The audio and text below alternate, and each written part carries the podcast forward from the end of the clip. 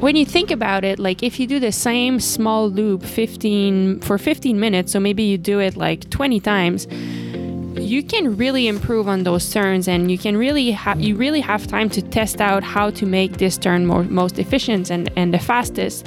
And yeah, I think in general it was just like such a cool way to practice skills and practice skills at speed. Um, and, and it's something that we don't really do at home because we don't have a group. But when you have some people to train with, I mean, I realize just how much you can improve.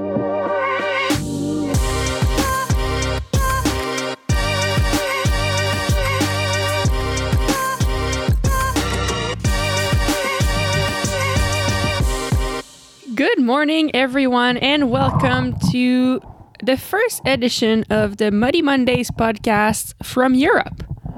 It's gray, it's rainy, it's perfect. Yes, so we are currently sitting at the breakfast table at Watersley. So we've been staying here in Sittard in the Netherlands at the Watersley Sports and Talent Park for a few years now. It's our third time staying here. Um, I thought you were going to say it's our third home.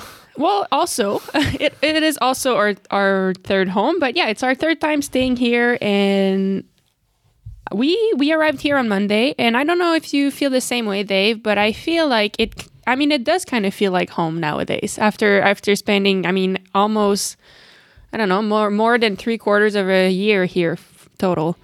Yeah, I think four, three, seven. Yeah, oh, it will be almost a full year after this after trip. this trip. Yeah.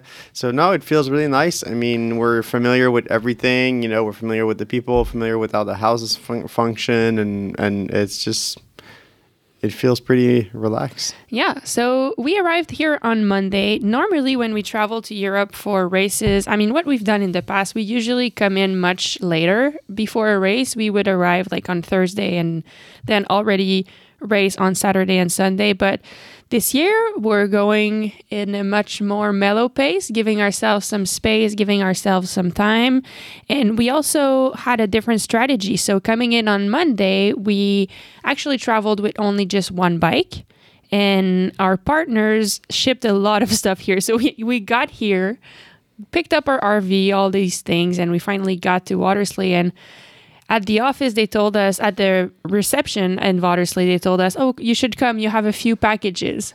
We showed up and how many boxes? There was like 30 boxes? I mean just five wheel sets that's 10 boxes uh, two frames the group sets the lizard skin the K edge this every the SRAM stuff the feedback, feedback sports, sports stuff the nutrition stuff it, probably 30 bucks it was crazy. We didn't we kind of didn't envision how much stuff we were having shipped here, but um, what we did this year is we split our orders. So, for example, with Specialized, we get two, four cyclocross bikes. So we had two shipped in the US and two shipped here. So we only traveled with one bike. And yeah, I mean, if we talk about the week, we've been here for exactly a week now, and it's been pretty nice. How, um, I mean, do you want to share a little bit what you did this week? Yeah, I mean, I first I, I, I slept well. I didn't wake up once, uh, you know, thinking, did I was I just born? What's going on? Two yeah, hours after going to bed. Like that was a fear coming. On the last yeah. episode, we talked about this fear of not sleeping. And and and for the first time in the last four years, we were not upgraded to business class uh, flying into Europe, so we were a little worried about the sleep. We usually sleep better uh, coming in, but we slept like babies all week. Uh, slept super well. I spent my week basically uh, building wheels, um, gluing tubulars, building bikes, organizing our logistics and stuff. But everything went pretty well. I mean, we had everything we needed here. Um, I only forgot a hacksaw, and they have it on site at Watersley, so it's pretty easy to just you know take it from them for a few hours and, and chop everything. But no, everything was pretty mellow this week for me. I ran few times. So ho- hopefully my hopefully my calories didn't didn't gain me a pound or two, but we'll yeah. See. I was just going to get back to that. When we did this ep- the the last episode, we shared our goals for for our trip to Europe. My goals were to progress and have fun and make the effort of either training with people or creating fun routes to keep things interesting. Your goals were to stay fit. What were I mean, stay fit Stay healthy. Stay healthy. Don't gain weight. um, what I. I mean, I, uh, it was also to have have fun, and be and be more relaxed and patient. And I think this week we nailed all of them. Even you went on your first group ride. Um, Yeah. I mean, not group ride, but group workout with some locals. So Yeah. you want to tell us about that? Sure. So I mean, I, I get. I think even like before that, the first ride that I did here, I thought I would start it on the on a good, exciting note. So the first ride I did here, I looked up bakeries and coffee shops and stuff on on on the internet. I was trying to find a really good place where they make bread, good sourdough bread somewhere in the area, and I found a place in Maastricht. Ma- I don't. I'm gonna butcher the name, but Maastricht, Maastricht, whatever. Um, I mapped something on Komoot to go there, so that was my first solo mission. Like instead of just doing an easy ride on the same roads that we always ride in, I made a loop that was making me stop at this bakery in Maastricht and coming back. So that was the first ride that was pretty fun. Actually, it was new roads for me. We found good bread, and I'll keep that tradition going. Hopefully, trying to find good places and just create exciting routes. Uh, and Komoot is cool for that because, especially in Europe, it's super well. It's very much used, so there's a lot of routes that you can take on there. Um, and yeah, training with people. So on Wednesday, every I think every Wednesday afternoon here, um, there's a coach that is on Watersley. So on the property here, there's a bunch of trails. They actually had the mountain bike. Uh, the Netherlands Mountain Bike Nationals on site here in Watersley. So there's a bunch of trails, there's a bunch of like kind of forest roads, and it's built features and, Yeah. and like a sweet bump track and it's super nice for riding and so every every week every wednesday evening they they have a workout and so anybody can join and they do like a group a group cyclocross workout I mean, e- evening is is two thirty, but it's already dark, so it Yeah. feels like evening, but it's really just the workouts at two thirty in the afternoon. yes. And I mean, it's funny because they've been doing these workouts ever since we came here a few years ago. Like they've been doing it every week, and I never joined. And this week, when Eric asked, Eric is the coach, and when he asked if I wanted to join, we just said yes. And I joined, and it was actually really fun. And I think, I mean, it wasn't the most, I mean, for me, it was like my second ride back in Europe. So I didn't go full gas with huge efforts, but that's not really the point. Like they create these really short courses on different bunch of trails and you'll follow each other doing these little courses. I don't know, like maybe they're 1 minute courses, we'll do it for 15 minutes straight, it's going faster and faster and faster and sometimes like they add one thing to bunny hop and then a second second barrier and they add features and it just goes faster and faster and you have to pass each other. So when you think about it, like if you do the same small loop 15 for 15 minutes, so maybe you do it like 20 times, you can really improve on those turns and you can really have you really have time to test out how to make this turn more most efficient and and the fastest. And yeah, I think in general it was just like such a cool way to practice skills and practice skills at speed. Um, and and it's something that we don't really do at home because we don't have a group. But when you have some people to train with, I mean, I realized just how much you can improve. So that was really fun. And on top of that, the people were cool. Um, they were very welcoming with me. Uh, they all spoke Dutch, and I didn't, but they also all speak English, so they were helping me out. And yeah, I learned a couple of Dutch Dutch words and made some friends. So it was it was really cool, and I'll make sure to join again for for those workouts because I really think I can improve doing them. Awesome. It was also an opportunity to test the bike as I finished. I like rushed building the first bike, and I if the workout's at two thirty, I finished building the bike at two twenty eight. So so Mike's gonna go and try it on on the on the session. We had uh, we didn't have any tubulars glued yet, so the only set we had is the one we brought, which was a fast uh, the Tracer from Specialized Pattern, which is a very fast tire and so it was pissing rain for the for their workout so it was a bit of a slippery experience and um, yeah broke a bike literally 10 minutes after i finished building it. And that's why that's what derailleur hangers are for. So instead of breaking the frame or the derailleur well we just broke the hanger. So it's a quick five minute fix and that was easy. And literally three minutes after David posted his, posted that on Instagram because he thought it was funny, I broke it within ten minutes. Five minutes later, the our special the specialized person who is in charge is shipping us stuff. Uh, shout out to Lars here.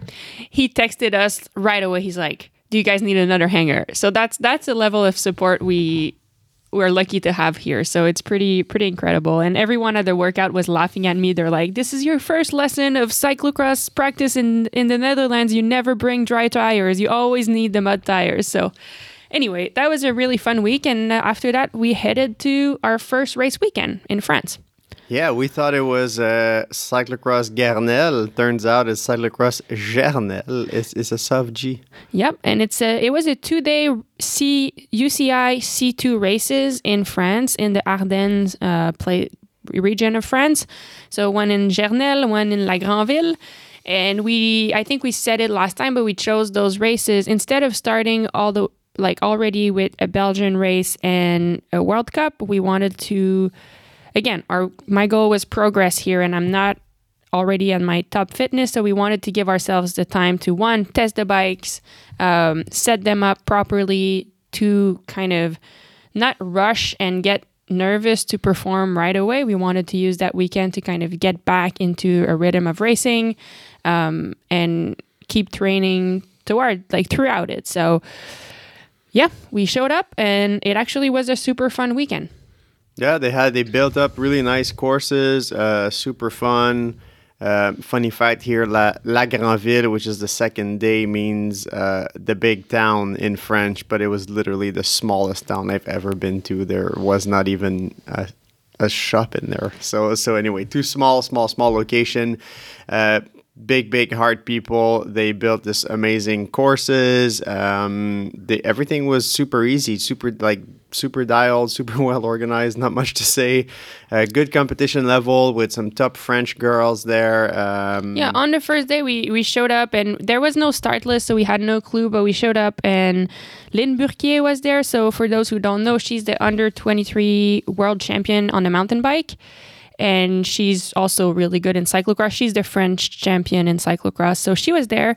Um, I mean, the first both both days were a little bit slippery, but not too much, and uh, quite hilly. So really fun courses. The first day, yeah, I had a good battle with Line for the first two laps, and then um, I got stuck behind a girl, and she Line got a gap and after that, the gap kind of stayed the same at more or less 20 seconds. Um, but I, I tried my best and I couldn't really bridge to her. I felt a bit rusty in terms of uh, in terms of technique and also in terms of like physical. I felt like I could push, but I was kind of blocked. But at the same time, it was my first big effort after landing in the plane. So yeah, after that, um, I mean, I think, do you think it's interesting to say how we do these races when it's a double weekend with the camper van here in Europe? Yeah, I mean, they, the, the, the way to do it, the, the way to do cyclocross here in Europe is really the camper van. So, what we call an RV in, in America is called a cam, camping car or a camper van here. And so that's kind of the way they do it here. So, they have these, uh, all these campers have what they call a garage.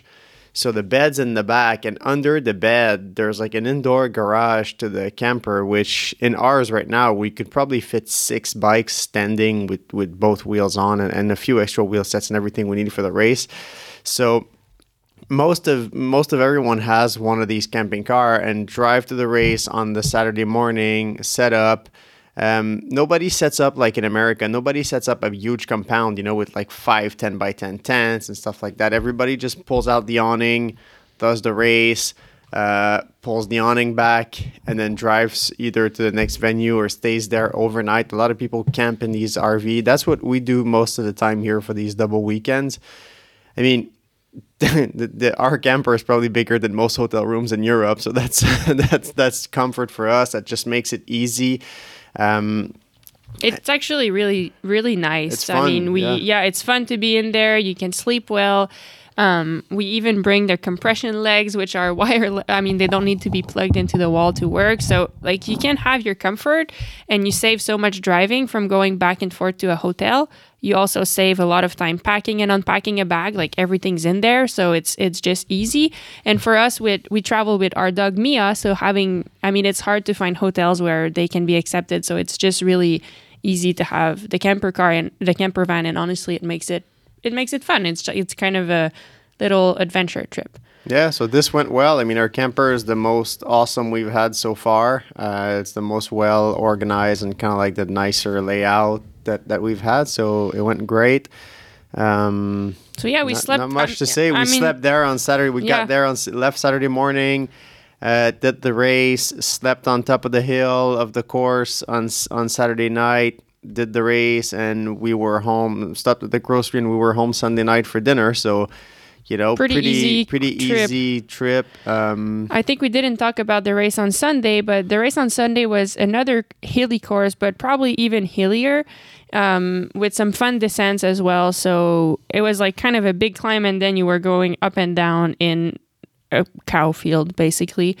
Um, Line Burquier wasn't there this time. She on the second day she decided to race the World Cup. She actually was fighting for in, in a group for seven, eight, ninth place in the World Cup in Hulst, and she got nine. So, I mean, congrats to her, but also selfishly I was happy to see that she did so well because I'm like, okay, like I wasn't that far from her and she's already top 10 level World Cup riding, so it means that I'm getting there. I'm in the right direction, so that's kind of encouraging.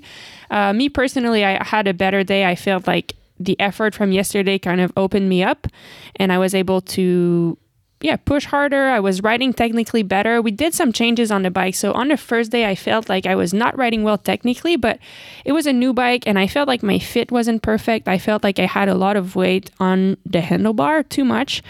And we realized that I needed to move tilt my the shifters up a little bit. yeah, tilt the shifters.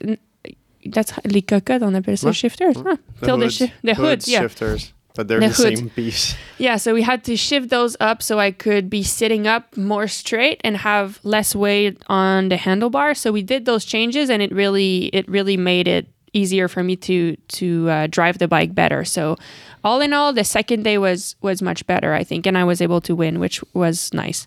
Yeah, I think just physically too. I mean, your heart rate was responding a lot better on day two, and the watts were uh, three to five percent higher too.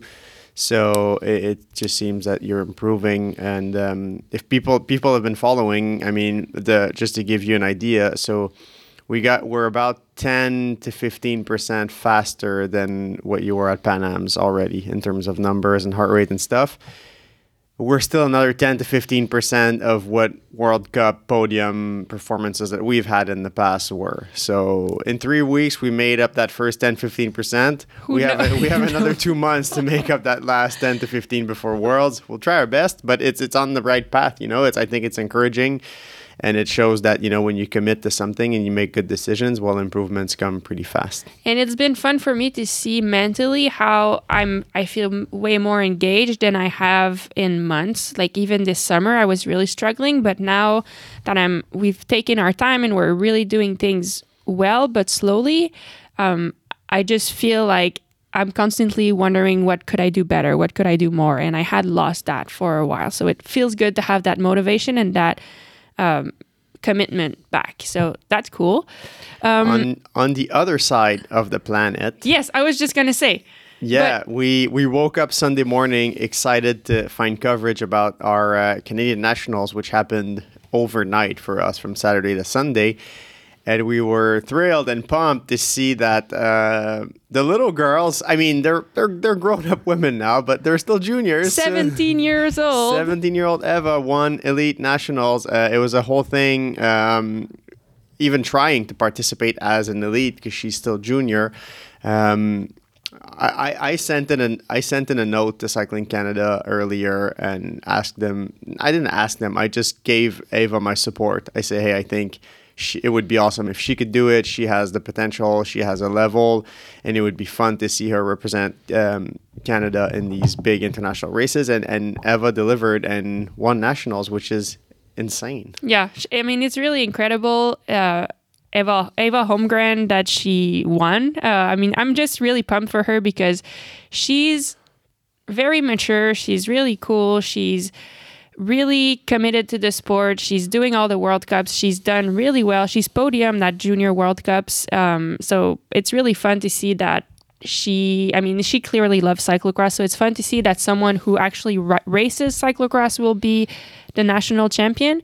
And I think we be we we need to also mention her sister Isabella Holmgren. So say. Isabella is her twin sister, and Bella decided to race in her real category, so in the junior category, and she won the title there. So she'll be able to race the, the jersey in the junior races. But the next day, there was, That's I mean, actually revenge. just, yeah, there was like the C2, UCI C2 races after Nationals. And I mean, for anybody who thought maybe it was a fluke that they both won, uh, on the second day, um, I mean, Bella, so the junior national champion, won the elite race, and Ava, her sister, won, uh, got second. So pretty incredible. It's really fun to watch them grow and just be such great riders. So pretty pumped. And on the men's side, also a switch of things. Tyler Clark got uh, won the elite men's national champion. So unfortunately, Mike van den Ham uh, didn't uh, defend his title, but I know uh, I think it will be motivation for him because he said that he really wanted it, and now that that he doesn't have it, he wants to get it back. So I think it's fun to see a shift towards the youth. You know, when you won your first nationals, I don't remember when that was, maybe five or six years ago. Um, it had been, you know, older girls that had been champion for a few years, and then you came in as a young twenty-ish years old and won nationals. And and Mike was also, I mean, fairly yeah. young at the time. yeah, we're the same age. So yeah, he was young and too. so and so that was exciting. You guys had it for the past five years or so. I mean, you know, round rounding up numbers, and now it's there. I don't know how Tyler how old Tyler is, but he's he's young. He's, younger. Yeah. He's younger than Mike for sure, and then Gunnar is also uh, younger than Mike, and and Ava's obviously. I mean, you. Oh, we could argue that you could be Ava's mom almost. Yeah. So We actually, uh, I asked Ava how it felt to win her national. What does it mean to her, and how was the day over there? So we can hear from her now. And congrats again to everyone who got new jerseys. Hi everyone, it's Ava Holmgren. I ride for Stimulus Orbea and I'm happy to say that I am the new cyclocross national champion in the elite women's field. Um, I just have to say that the race yesterday was amazing. The course was awesome, uh, lots of mud, and the atmosphere that everyone made was just incredible. All of the cheering was super good, and it really felt like there was a CX fever outbreak. Um, I think the winning move yesterday was to stay calm and smooth, ride my best technically, and try my best to avoid mechanical issues. And I really had a great performance, and I think putting all of that together was what um, was what made um, the whole race just go so smoothly. So I'm, it means a lot to be the national champion. If you had told me three years ago that I would be the elite national champion, I wouldn't believe you. And I'm so happy to take home this first Canadian title. And uh, yeah, thank you. Well, congrats again, Ava. Congrats again, Tyler Clark, and everyone else who got uh, new titles. Um, we want to take a second to say thank you to our friends at Rapha and our friends at SRAM for presenting the Muddy Mondays every week. So this weekend, actually, we uh, made a change in our drivetrain system. So we, I usually race with a 38 to front chainring. Um, and today, uh, this weekend, I made the change. I went to a 36th. So we mentioned how hilly the course was. Um, the truth is, I could have raced with a 38 chainring, but our philosophy is like, yeah, I can, but if it's easier with the 36, and if I don't actually need the faster, all like, if I don't use the all the cassette on the 38, it means that the course is not fast enough that I need a 38. So I always rather go smaller in that case. And when I get tired, it helps me have a better cadence and keep pushing better on the pedals.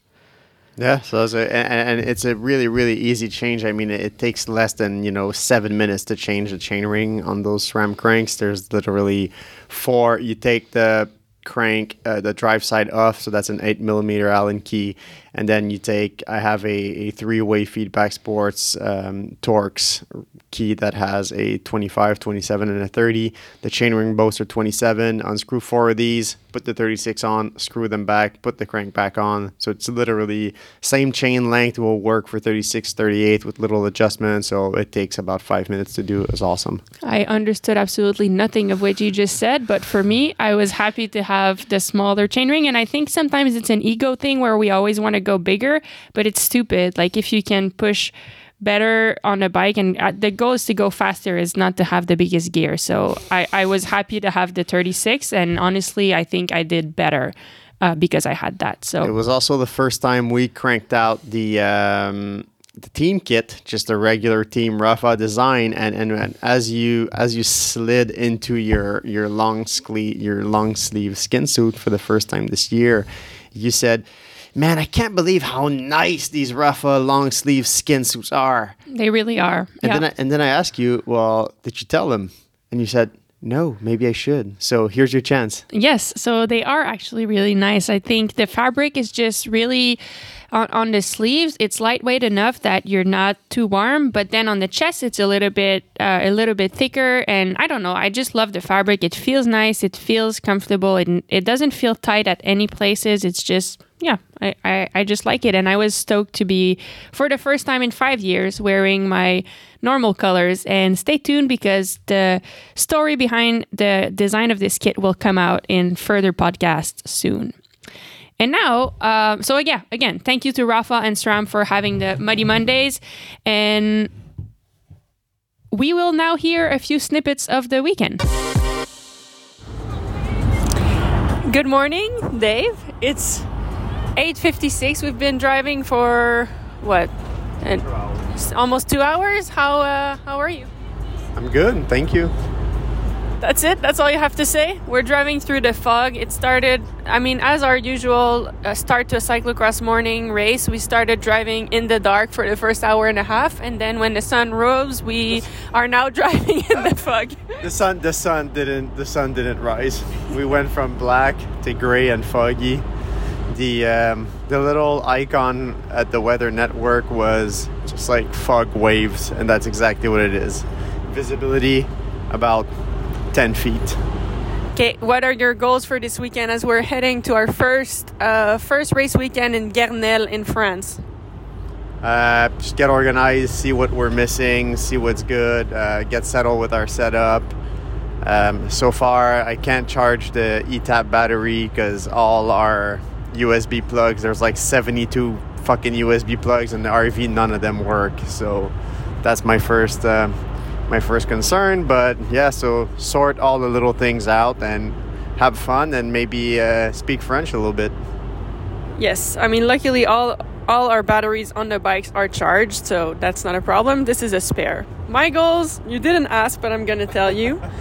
Um, yeah, I'm just excited to race, be on a cyclocross course. The last time was at Pan Am's almost, I mean, three weeks ago now. So I feel stronger. I've been able to train well since then. So I feel stronger and I'm excited to push hard and see, yeah, see.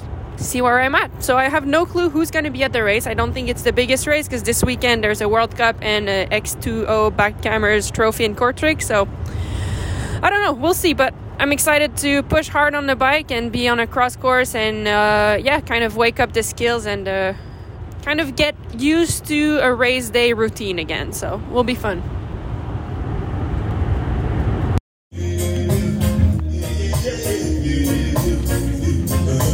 Ambiance.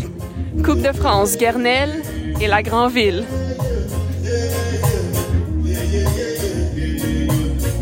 Oh, monte-moi.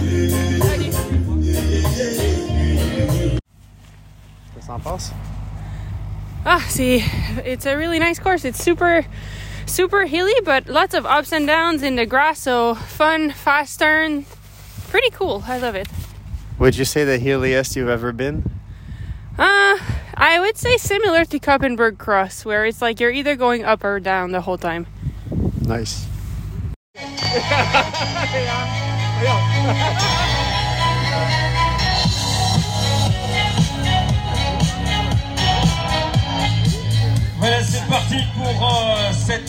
course féminine.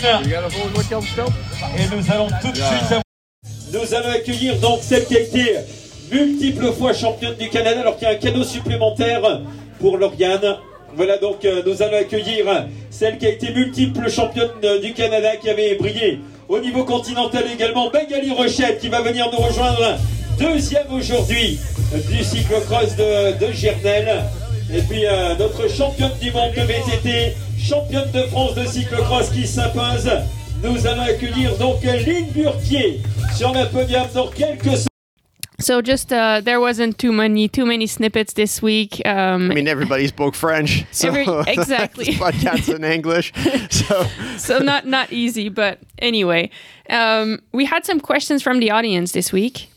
Yeah, so uh, uh, two, I got two questions. One's about the little inflator I posted on uh, Instagram. Somebody sent me a note about it. Um, so if you're not familiar, we use these digital gauge inflators in cyclocross that you can decide exactly the pressure at which you ride. So if Mag says she wants 18 psi or, or 19 psi, well, I can I can just you know put it and have it on the gi- digital screen says this is exactly 18 psi and and the little gadget pump also pumps air in there so it pumps air and it gives you pressure and i've been using this bosch one which is the go-to now uh, in the peloton honestly um, but it's not available in North America. As far as I know, last year when I looked into it, it was only available in Europe. And so a lot of people from America are asking me, Did you get that in Europe? Did you get that in America? Where'd you get that? And so I got it at Brico here in uh, Belgium, is where I found they had um, a bunch. I actually went with McGovern last year and we each bought a few of those. They're, they're awesome little gadgets. If you can find them, they're great. For us, the biggest difference they make is not the pressure or, you know, the quality of the pumping or, or none of that. It's mostly the fact that they're USB rechargeable instead of having a drill type uh, inflator. I mean, we've fried so many. Uh, you know drill type battery and charger in Europe because of the difference not just in Europe but all over the world because of the difference in the power outlet so if you plug in your charger uh, with even with a transformer with a power transformer it probably you'll blow your battery but this one's USB rechargeable so you can charge it off your computer or anything And it's small, so sometimes, I mean, it fits in a pocket. So sometimes we bring it on the ride if we're like riding from home on the road to a place where we'll, to a forest where we'll ride cyclocross. We can carry that tiny pump and change the pressure when we get to the technical part of the race. So it's just really useful. The second questions comes from Johan. Johan had a, I mean, there's a pretty long question. There, there was multiple facets to it, so we'll try to answer as as best as we can. But basically, Johan wanted to know about our fin- our finances and and not like you know how much money we're making and all that stuff, but he was curious about, uh, you know, we're making money in Europe, we're making money in America, we're making money in Canada. Um, how does that stuff work for tax, uh, for you know, for taxes? How do we, what currency do we work in, and all of that stuff? And and, and funny enough, we've been reor we, I mean, we have a we have a pretty good relationship and and a pretty good partner called Partenaire Conseil. They're they're a financial firm in uh, Laval where we live. Dom is great. He's one of our mentors and and one of the person we look up to the most. And and he's they're helping us, you know, navigate through all that stuff. But so basically, um, you know, we're yes, we are paid in different currencies, uh, making money in different countries, and, and being taxed, you know, um, differently everywhere. I'm not an accountant. I'm not a financial specialist. Neither is Mags. Um, Nope. but so, so basically, we have different bank accounts and different currencies. Uh, we use. We've just started using Wise, which is like an online banking that gives you a card that you can swap money without exchange rate fees.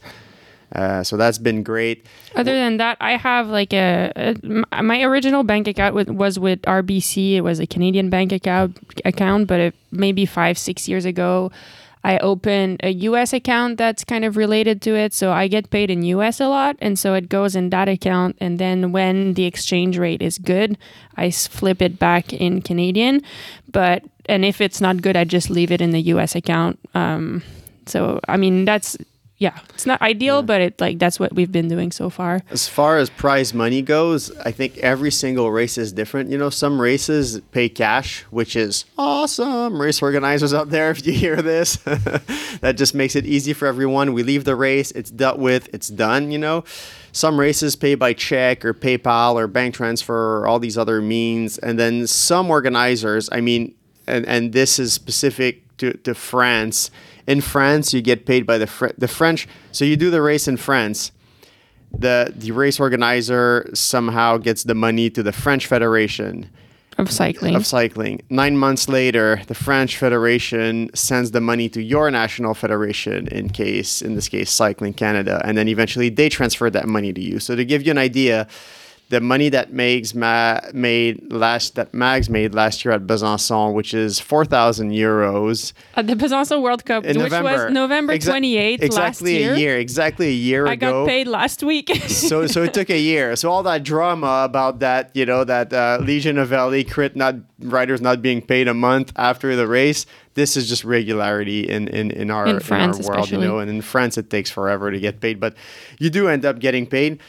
Um, in France, for example, they you're taxed already in France on the amount, so I don't have to be taxed on it again in Canada because I've been taxed on it Yeah. right already. So it depends. Like each, I mean, in Czech Republic, Republic was the the, same, same, thing.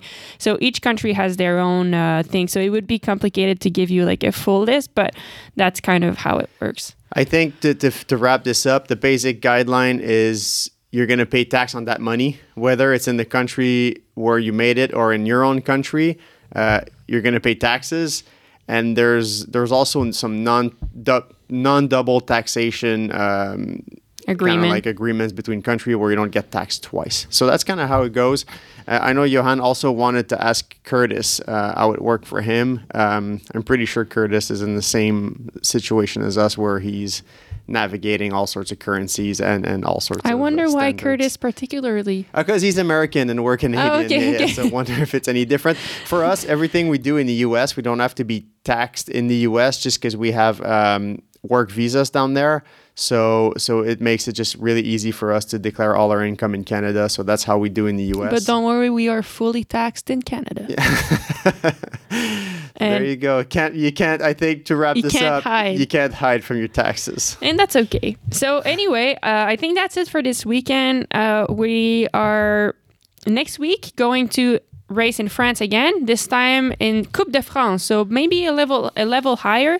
That's the highest level basically of racing in in France when when it's not a World Cup. They have like that. I think it's six races throughout the year of uh, Coupe de France.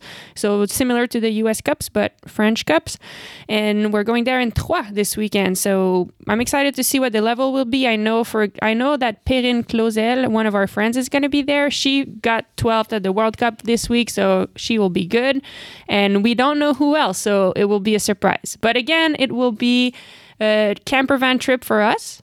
And we'll get to see our friend Matteo, who's going to be there as well. So it should be uh, If his camper doesn't break down. Yes, we'll have more about Matteo soon. He had quite the season, quite the adventure. So I think that's it. Do you have anything else you'd like to share? That's a wrap, everyone. Thanks for listening. Again, if you have questions, they can be anything. See, I think I thought that financial question was was interesting. You know, if you're interested about the logistics of it all, send the questions our way. We're happy to answer what we know. If you have questions about anything else, the races, the whatever, send them our way. David at maghalierochette.com uh, or Instagram at G A G N O N C X.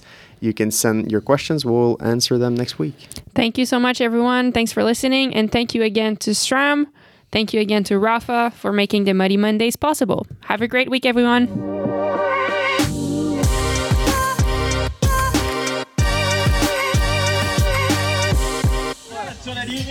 Loïc retourne dans la partie montante en direction du sous-bois. Voilà Nicolas donc euh, avec aux commandes.